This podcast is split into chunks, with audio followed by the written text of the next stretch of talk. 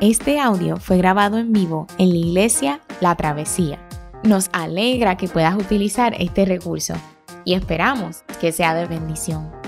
Queremos que sepas que es nuestra más profunda convicción que no importando cuán útil sea esta grabación, nunca podrá sustituir la experiencia de pertenecer a una iglesia local. Sería un placer tenerte junto a nosotros en la travesía, pero de no poder ser así, nos gustaría ayudarte a encontrar una congregación donde puedas pertenecer y servir. Una vez más, nos alegra que puedas utilizar este recurso.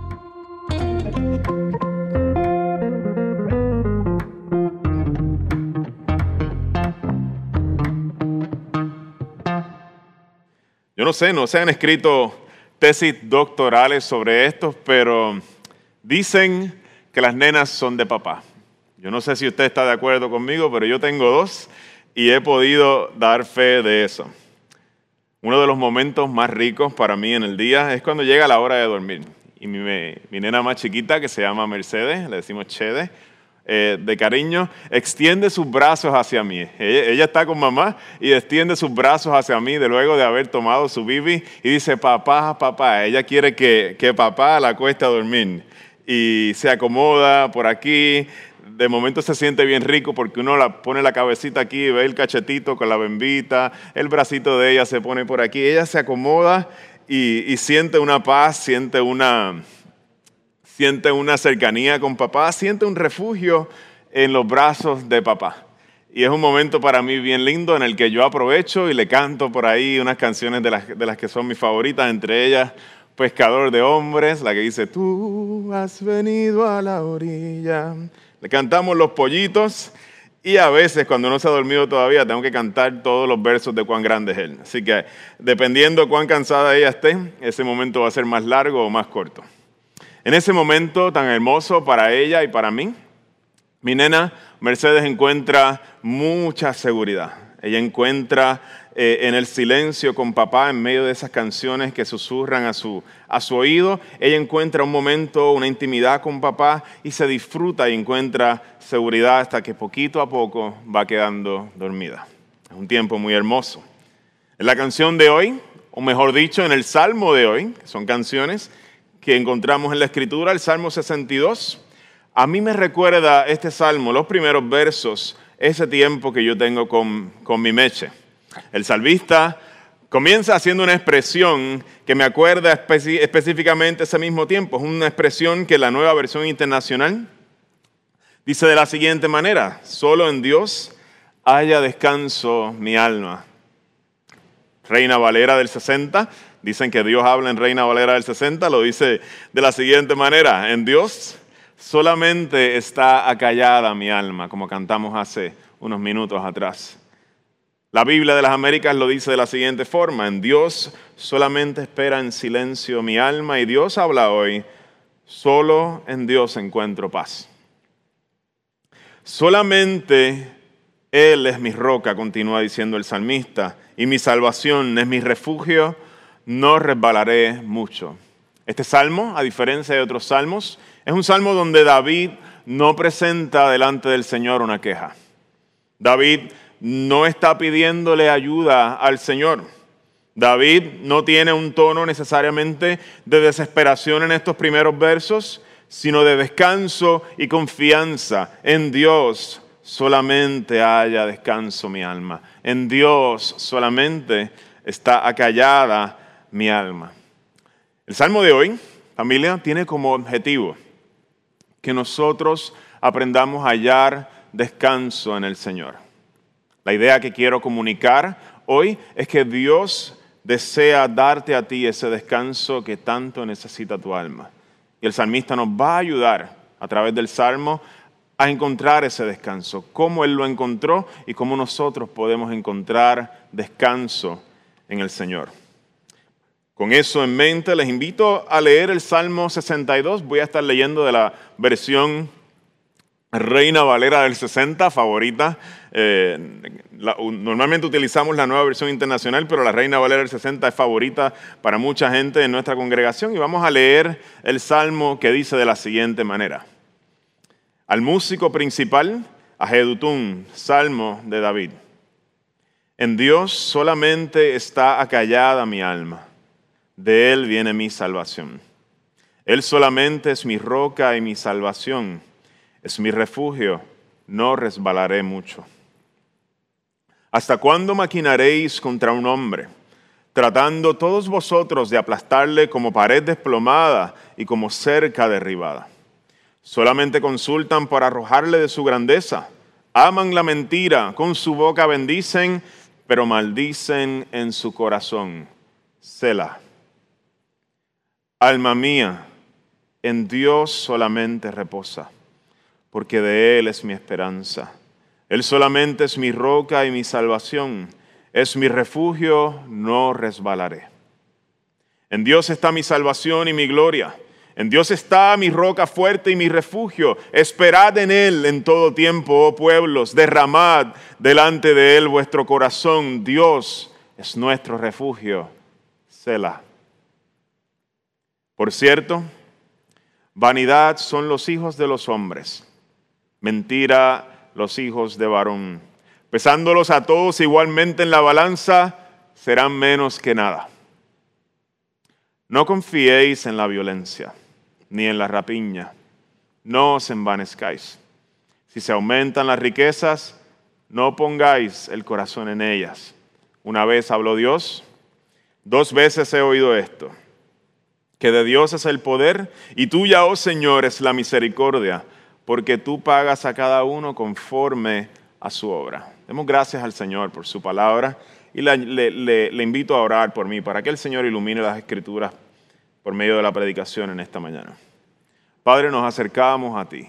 Nos acercamos como gente, Señor, que siendo muchos pesamos, Señor, menos que nada. Nos acercamos al Dios que, cuya gloria, Señor, llena los cielos, cuya gloria cubre el universo, Señor. Nos acercamos a ti, Señor. Humildemente pedimos que hables a nuestros corazones, que traigas descanso, Señor, a los que tan necesitados están en medio nuestro. Pedimos que tu palabra sea un bálsamo a nuestra vida en medio de tanta ansiedad. Pedimos esto en el nombre de Cristo Jesús. Amén. ¿En qué, en, qué situación se da este salmo? Nosotros mirábamos el Salmo 51 la semana pasada y conocíamos el contexto. Sabíamos que era un salmo de arrepentimiento de David, nos decía nuestro hermano Coto porque David se estaba arrepintiendo de unos pecados que había cometido. Todos los conocemos, con Betsabé, la esposa de Urias, a quien David manda a la primera fila en la guerra para deshacerse de él. Este salmo, nosotros a medida que avanzamos en el verso 3, vamos a ver que nos da un poco de contexto. Nos dice qué está pasando cuando David escribe este salmo, aunque no nos va a decir exactamente los detalles y la situación en particular a la que David se está recibiendo, se está, eh, a, la que David está, oye, se me va la palabra, se está refiriendo. Gracias por ayudarme. Eh, David le habla en el verso 3 a sus enemigos. Escuche conmigo y si lo tiene ahí, léalo. ¿Hasta cuándo maquinaréis contra un hombre, tratando todos vosotros de aplastarle como pared desplomada y como cerca derribada? El tono que veíamos de descanso al principio en los primeros dos versos de este salmo, donde David declara que su confianza está puesta en el Señor, donde David declara que el Señor es su refugio, donde David declara que él descansa en el Señor. De momento se intensifica el tono y David dirige su voz ya no al Señor, ya no a sí mismo, ahora le está hablando a sus enemigos y les está diciendo, ¿hasta cuándo ustedes van a maquinar contra mí? ¿Hasta cuándo ustedes van a tomar mi vida y van a tratar de desplomarme como una pared que se está cayendo? Nos deja saber el salmista David que en el momento de escribir el salmo él se encuentra siendo asediado por sus enemigos. En el próximo verso nosotros vamos a descubrir quiénes son esos enemigos. ¿Quiénes son los que están acechando a David? Mire qué interesante el verso 4 solamente consultan para arrojarle de su grandeza. La segunda línea dice, aman la mentira. Y la tercera línea dice de estos enemigos que con su boca bendicen, pero maldicen en su corazón. Tres características o tres descripciones de los enemigos de David. La primera es que esta gente tiene solo un objetivo en la vida, destronar a David, arrojarle de su grandeza, maquinan contra el rey David. La segunda, aman la mentira. Esta gente son diestros en el arte de la mentira, saben manejar la mentira. No solamente quieren destronar a David, sino que nos dice David que aman la mentira e interesantemente, mira el tercer, la tercera descripción, con su boca bendicen, pero maldicen en su corazón. Verso 4. Esta gente son gente que están cerca de David. ¿Qué combinación? ¿Son buenos en la mentira? Quieren acabar con David y no solamente eso, sino que están cerca de David, lo están rodeando. ¿Qué clase de combinación tiene David alrededor suyo de gente? Usted y yo desearíamos tener algo así, seguro. No hay nada más espantoso y perturbador para un rey que tener un palacio lleno de traidores. Y este es el contexto en que se da el Salmo 62. ¿Cómo puede alguien conciliar el sueño teniendo un montón de gente que de alguna forma con su boca bendicen, están cerca de ti, pero con su corazón están buscando hacerte daño? ¿Quién puede conciliar el sueño en una situación como esta? Pero en medio de la intensidad del momento, vemos que las palabras de David en esta canción se están poniendo intensas. Ya el cántico de paz del principio se está perdiendo y David se ve perturbado, se ve aturdido en medio de esa intensidad. David hace una pausa y encontramos la palabra hermosa, cela, como un suspiro en el Salmo. En ese mismo instante, David comienza a predicarle a su propia alma. Las mismas palabras que dijo al principio del Salmo, que las afirmó con toda seguridad, comienza David a recordárselas a sí mismo y predicarle a su propio corazón. Verso 5. Alma mía, en Dios reposa solamente, porque de Él es mi esperanza, Él solamente es mi roca y mi salvación, es mi refugio no resbalaré. Tú y yo no somos reyes como David. No necesariamente tenemos un grupo de gente que son traidores que andan alrededor de nosotros buscando hacernos caer. Sería raro que tú y yo viviéramos una situación como esa, aunque tal vez alguno de ustedes sí la experimente. Pero nosotros sí, familia, pasamos momentos de gran ansiedad y especialmente en este tiempo de pandemia como pastor, te digo, hay mucha ansiedad. Hay mucha, mucha ansiedad. Hay mucha gente aturdida, hay mucha gente perturbada, hay mucha gente sufriendo salud mental, crisis de salud mental. Conozco de primera mano crisis de salud mental que se han dado en esta pandemia, hay crisis familiares, hay niños sufriendo, hay matrimonios que están rozando más de la cuenta, hay familias que se están agrietando, hay familias que están sufriendo crisis familiar, hay familias que están sufriendo una crisis económica. En medio de toda esta pandemia, aunque tú y yo no tengamos la misma situación exacta de David, sí estamos experimentando algo que nos está perturbando por dentro y nos quita muchas veces la esperanza y amenaza nuestro descanso, nos llenamos de ansiedad y necesitamos el descanso que proviene del Señor. ¿Cómo encuentra David ese descanso en medio de tal crisis que está viviendo? David le predica a su corazón acerca de lo que Dios ha hecho y quién es Dios en su vida. ¿Sí? David le habla a su corazón. Y eso es algo que tú y yo el Señor nos enseña a hacer. No te estoy diciendo que te vayas ahora a plaza, que te vayas a un lugar público y empieces a hablarte a ti mismo. La gente te va a decir que estás loco. Este, y tal vez lo estás. Eh, ese no es el asunto. ese no es el asunto. Hablarle a su corazón es algo, es algo muy poderoso, pero se hace en la intimidad. Se hace en la intimidad, no en un medio de una fiesta. Empiezas a una esquina a hablar contigo mismo. Hay algo poderoso muy poderoso en traer a la mente de manera eh, audible, eh, de manera audible traer a la mente cuán fiel ha sido Dios en medio de nuestro caminar con Él. Y es lo que hace David. David ha experimentado la fidelidad de Dios a través de toda su vida, desde que era un niño hasta el momento en que está así, sufriendo este tipo de persecución. Hay algo poderoso cuando yo me tomo el tiempo, y te quiero invitar a hacer esto, cuando yo me tomo el tiempo de enumerar y traer a la memoria todos esos momentos en que Dios ha mostrado su fidelidad en tu vida y te los leas a ti mismo. Que te leas a ti mismo como Dios ha sido un refugio para ti en otros momentos. Como Dios ha sido una roca para ti. Como Dios ha sido salvación para ti. Hay algo muy poderoso en este ejercicio. Por eso el Señor mandaba a los israelitas muchas veces a construir lugares memoriales donde ellos miraran ese lugar y dijeran, wow, trajeran a su memoria todas las cosas que Dios había hecho en ese lugar en su favor. Hay algo poderoso en predicarte a ti mismo. Te invito a hacer esta lista esta semana. Vamos a ser bien prácticos con estas cosas. Estás siendo abrumado por la ansiedad. Haz una lista de cómo Dios ha sido fiel hasta ahora en tu caminar. Hasta aquí te ha ayudado el Señor y tú tienes mucho que contar. Alma mía, en Dios reposa solamente, porque solamente Él ha sido mi roca y solamente Él ha sido mi refugio. El salmista nos invita a hallar descanso en el Señor por medio de la predicación a nosotros mismos. No estás loco si lo haces.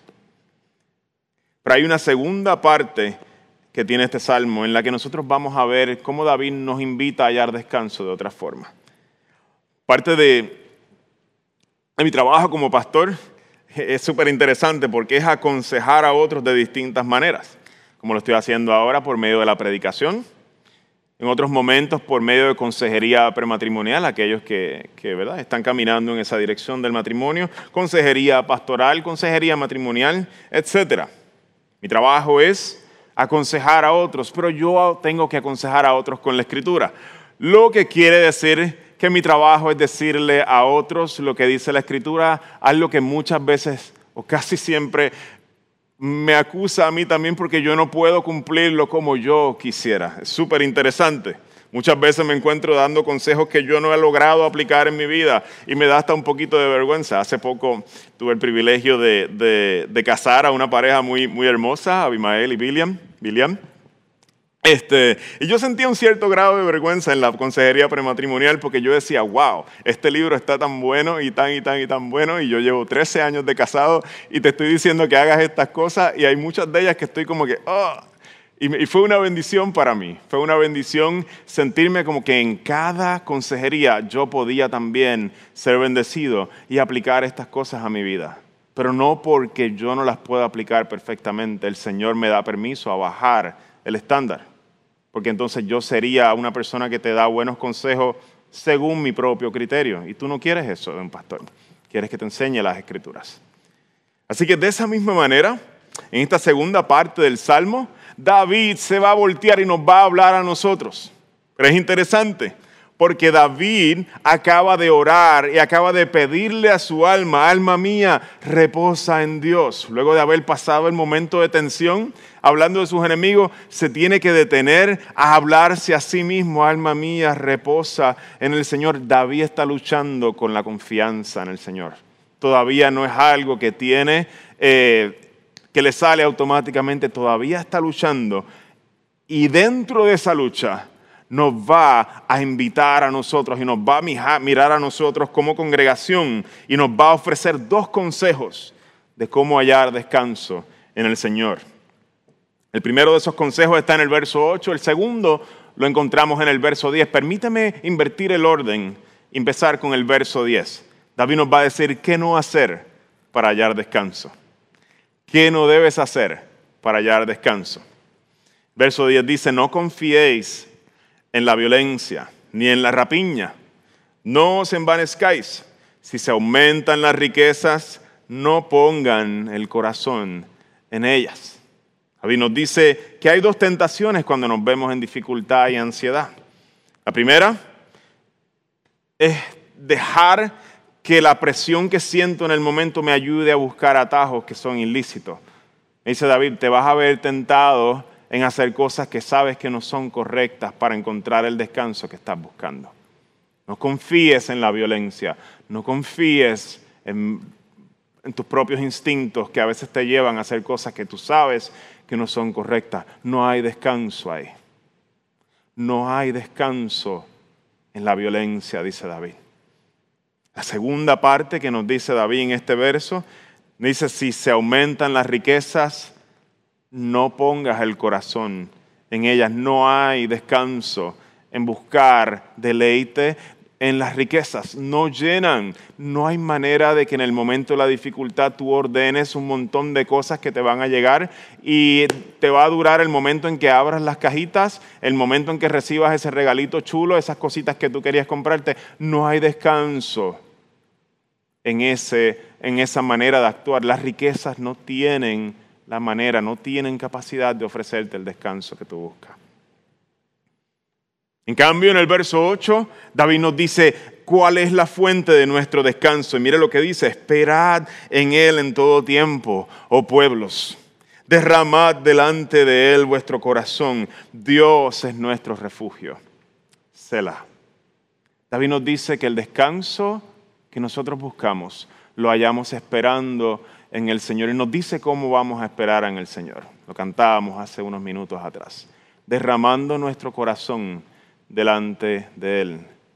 Derramando nuestro corazón delante de Él. David está diciendo, tráele todo lo que sientes al Señor. Todo lo que tú estás sintiendo, tráelo. Y si es necesario llorar, te va a hacer mucho bien.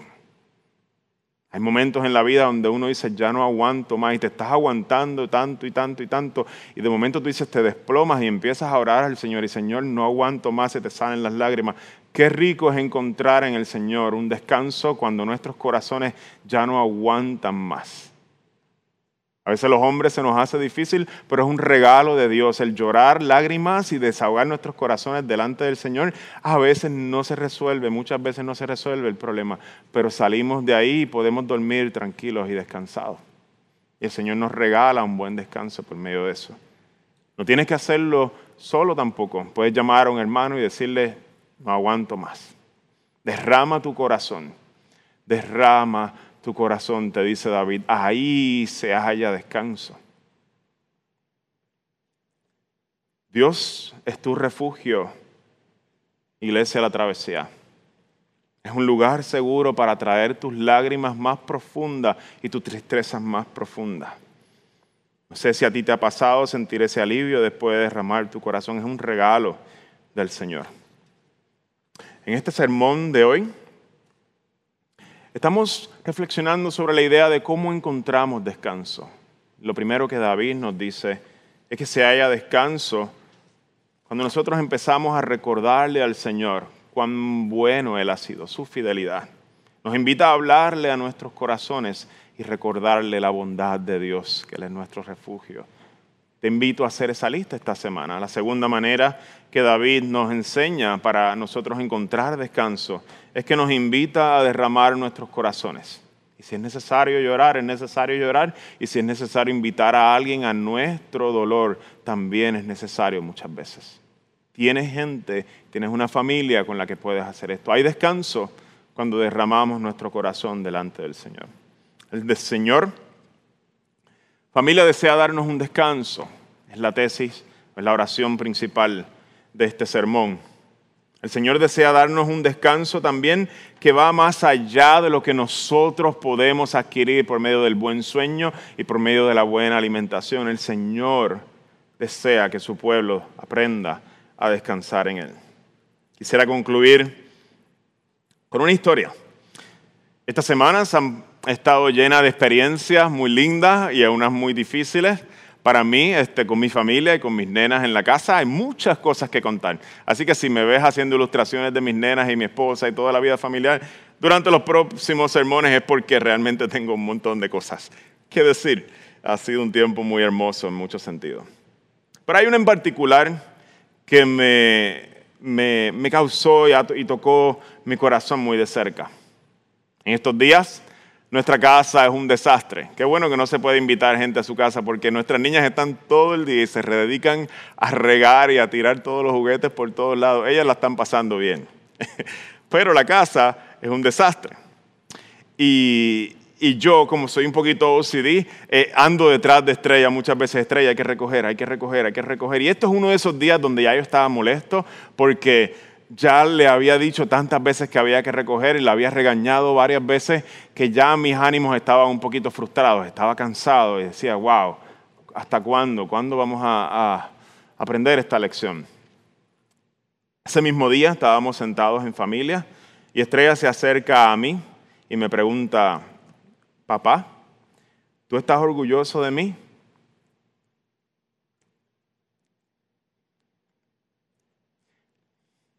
Y en ese momento, en ese momento, uno siente la tentación de decirle, estrella, te he regañado por todo esto, esto y esto y esto, y no me estás aprendiendo porque eso es lo que sentía en el momento. En ese momento un papá tiene la capacidad de darle un golpe devastador a sus hijos y de decirle, estoy cansado de ti, estoy cansado de que me desobedezcas. En ese momento donde ella me pregunta, yo tengo la opción y la tentación de hacer eso, pero el Señor por su gracia no me aguantó mi coraje y me llevó a decir otras palabras y pensarlas muy bien en el momento. Y le dije, Estrella, yo estoy muy feliz de ser tu papá y no hay nada que me haga más feliz. Tú eres el regalo, tú y tu hermana son el regalo más grande que papá Dios le ha dado a papá y a mamá, aunque a veces yo te regañe. Yo estoy orgulloso de ti. Recibir el rechazo de un padre puede ser lo más doloroso y usted y yo conocemos que puede ser devastador y tener consecuencias a largo plazo en nuestras vidas. Usted y yo hemos vivido eso y sabemos lo difícil que es. Pero recibir el regalo del amor incondicional de un padre tiene el efecto opuesto y es tan poderoso y puede hacerle tanto bien a un niño o a una niña y crecer con una profunda seguridad del amor de sus padres.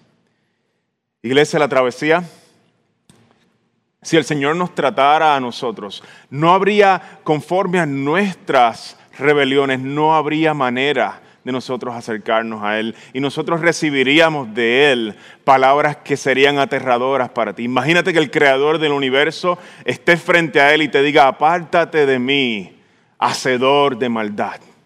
Apártate de mí, no quiero verte en mi presencia porque conozco todas las cosas que has hecho. Las he visto una y otra vez. Las conozco todas. Acércate, no te acerques, perdóname. Apártate de mí, hacedor de maldad. Serían las palabras más aterradoras que tú y yo pudiéramos escuchar. Sin embargo, el Señor nos dice lo opuesto. Ven, buen siervo fiel, en lo poco fuiste fiel, en lo mucho te pondré. El Señor Jesús desea darnos un descanso que nosotros no podemos hallar en, otra, en otros recursos que, que nosotros quisiéramos que nos los dieran. Tú y yo trabajamos duro para ganarnos la aceptación de los demás. Tú y yo estamos súper cansados por ganarnos la aprobación de los demás y vernos bien, que terminamos cansados y exhaustos. Y en medio de nuestro cansancio, Jesús nos hace una invitación y nos dice, vengan a mí todos ustedes que están cansados y agobiados, y yo les daré descanso. ¿Cómo puede el Señor darnos ese descanso que nosotros necesitamos tanto? Y es el Evangelio. Cristo murió y resucitó para que tú y yo fuéramos los receptores del amor de Dios y no los receptores de su rechazo que tanto nos aterraría. Jesús recibió el rechazo de Dios para que tú y yo recibiéramos la aprobación de un Padre amoroso. Y en eso nosotros podemos hallar profundo descanso. Si tú estás escuchando este mensaje y nunca le has entregado tu vida al Señor Jesús, el Señor te invita a entrar en ese descanso. El descanso que dan las palabras de un Padre que mira a sus hijos y a pesar de todos sus defectos, a pesar de todos sus defectos, que son muchos y son grandes, los mira y les entrega su amor incondicional. En eso hay un descanso para la vida. Permítame orar para concluir este sermón. Señor, nos acercamos a ti como gente cansada, gente que está llena de ansiedad. En medio de esta pandemia, tantas discusiones, Señor, tantas situaciones difíciles. Hay familias que están sufriendo crisis, Señor. Hay familias que no hayan descanso, Señor. Te pido que en medio de la situación tú nos des de tu descanso, Señor. Que podamos recordarnos a nuestra alma, como hacía el salmista, que tú eres nuestro descanso, que tú eres nuestro refugio. Que podamos, Señor, también derramar nuestros corazones delante de ti e invitar a otros a nuestro dolor encontrar descanso en eso, Señor. Que también, y sobre todas las cosas, Señor, nos aferremos y abracemos a Cristo en la cruz para recibir, Señor, el descanso que nada puede darnos, el descanso de la aprobación de un padre. Qué rico se siente cuando un papá te dice que bien lo has hecho. Qué feliz estoy de que seas mi hijo. Y eso, Señor, es lo que tú haces con nosotros. Ayúdanos a abrazar a Jesús para recibir ese descanso que dan esas palabras. Pedimos por nuestra iglesia y los que están en dificultad. Habla a nuestros corazones y por tu espíritu, habilítanos para responder a tu palabra. En el nombre de Cristo oramos. Amén.